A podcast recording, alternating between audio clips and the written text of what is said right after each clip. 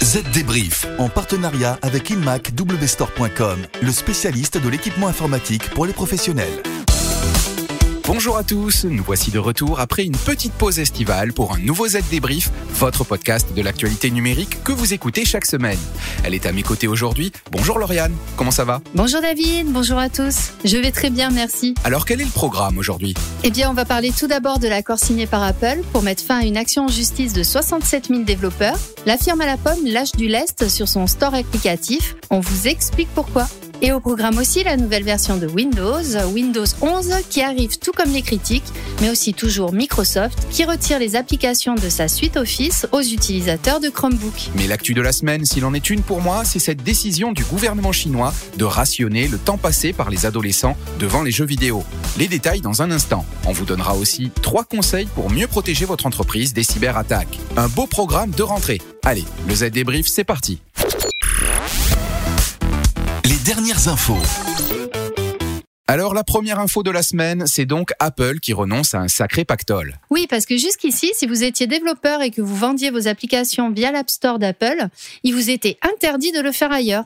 Et à chaque transaction, Apple prenait une généreuse commission. Il y a deux ans, du coup, 67 000 développeurs ont lancé une action collective contre la firme à la pomme. Une mobilisation qui a payé puisqu'un accord vient d'être trouvé entre les différentes parties. Même s'il doit encore être approuvé par les tribunaux américains. Il stipule notamment que les créateurs d'applications pourront désormais mettre en place des systèmes de paiement en dehors de l'App Store et pourront aussi communiquer directement avec leurs clients à ce sujet. Apple conservera sa structure de commission de 30% sur les achats effectués dans l'App Store, mais elle appliquera une commission réduite de 15% pour les petites entreprises. Autre victoire des David contre Goliath, l'augmentation du nombre de prix disponibles pour ses créateurs pour les abonnements et les achats in-app. Reste aux tribunaux à valider cet accord. Une affaire à suivre. Parlons maintenant du nouveau-né de chez Microsoft, Windows 11. Il devrait sortir de sa boîte le 5 octobre prochain avec, comme à chaque fois, des privilégiés qui peuvent l'utiliser avant les autres. Alors, qui sont-ils? Et oui, le 5 octobre, Windows 11 commencera à être déployé sur les PC sous Windows 10 éligibles et sera en vente sur une poignée de PC sur lesquels le nouveau Windows sera déjà préinstallé. Alors, pas de panique, si vous attendez le nouveau bébé, vous pourrez être prévenu via Windows Update si votre appareil est éligible. Vous pourrez même rechercher manuellement la mise à niveau pour les appareils éligibles en allant dans Paramètres, Windows Update, vérifier les mises à jour. Et pour les utilisateurs dont les PC seront jugés inéligibles par Microsoft, pas de panique. Là aussi, il existera dans les mois à venir la possibilité de mettre à niveau son propre PC. Étant entendu qu'il sera dans un état non pris en charge officiellement, ce qui signifie pour Microsoft qu'il ne pourra peut-être pas bénéficier des mises à jour de sécurité et des pilotes. Toujours à propos de Microsoft, parlons maintenant de l'utilisation de ses applications Office. D'ici quelques jours, le groupe ne proposera plus la prise en charge de ses applications Office pour Android sur les Chromebooks. Mais si leurs utilisateurs y tiennent, ils pourront toujours utiliser ces outils via un navigateur et Microsoft 365, Office 365. Mais alors pourquoi une telle restriction? Seule raison avancée, les versions web des applications fourniraient l'expérience la plus optimisée pour les clients Chrome OS Chromebook. On peut aussi se demander s'il ne s'agit pas tout simplement d'une énième tentative de Microsoft pour concurrencer Chrome OS. Comme son nom l'indique, tout est dans la finesse de ce PC. Le ThinkPad X1 Nano affiche un poids plume de 907 grammes. Ce monstre de productivité est le premier ordinateur portable ultra fin ThinkPad à utiliser la plateforme Intel Evo, offrant un puissant mélange de performance, de réactivité, d'autonomie et de graphisme époustouflant. Avec des processeurs allant jusqu'au modèle Intel Core i7 Pro de 11e génération, vous bénéficierez d'une expérience exceptionnelle où que vous soyez. Passez au niveau supérieur avec les appareils Windows 10 professionnels modernes. Découvrez le Lenovo X1 Nano chez InMac W Store. Le chiffre marché. Allez, on parle maintenant de cette nouvelle loi chinoise qui va faire pleurer dans les foyers.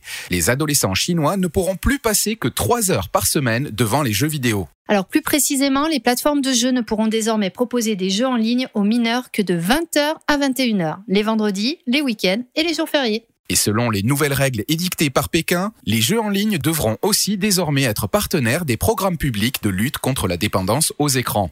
Les joueurs, eux, devront s'identifier en utilisant leur nom réel avant de pouvoir accéder aux jeux de leur choix. Un sacré tour de vis de la part des autorités chinoises. Déjà début juillet, une mesure spéciale avait été prise interdisant dans des contenus diffusés en direct et sur des plateformes vidéo en ligne l'apparition de mineurs de moins de 16 ans.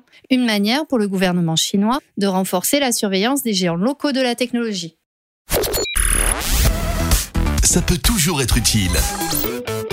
Chose promise, chose due, Voici donc les trois erreurs simples à éviter pour vous protéger d'une éventuelle cyberattaque, selon l'agence américaine de cybersécurité. Une valeur sûre donc. Première erreur à ne pas commettre, utiliser un facteur unique d'authentification où l'utilisateur a simplement à saisir son identifiant et son mot de passe. Cela augmente considérablement le risque. Mieux vaut passer à l'authentification multifacteur. Attention aussi à vos choix de mot de passe. Il ne faut pas qu'ils soient connus, fixes ou par défaut. L'agence met aussi en garde contre l'utilisation de mots de passe dont on sait qu'ils ont déjà fait l'objet d'une violation, car ils offrent aux cybercriminels un moyen simple d'accéder à vos comptes si vous utilisez les mêmes régulièrement. Enfin, évitez l'utilisation de logiciels qui ne sont plus pris en charge ou en fin de vie, en particulier dans les infrastructures critiques. Utiliser un logiciel ou un système d'exploitation qui ne reçoit plus de mise à jour de sécurité, c'est prendre le risque qu'un cybercriminel exploite une faille de sécurité récemment découverte, car elle n'aura pas pu être corrigée par un patch. Si vous voulez en savoir plus, sachez que l'agence vient d'éditer une liste complète des pratiques dangereuses en matière de cybersécurité pour orienter les organisations impliquées dans l'exploitation ou le soutien d'infrastructures critiques. Des conseils qui demeurent utiles pour toutes les entreprises. Et voilà, le Z débrief, c'est terminé. On se retrouve dans une semaine pour un nouvel épisode. En attendant, n'hésitez pas à vous abonner à ce podcast et à lui mettre plein d'étoiles. Et si d'ici là vous voulez en savoir plus sur la transformation numérique, rendez-vous sur le site zdnet.fr. À la semaine prochaine. Bye bye.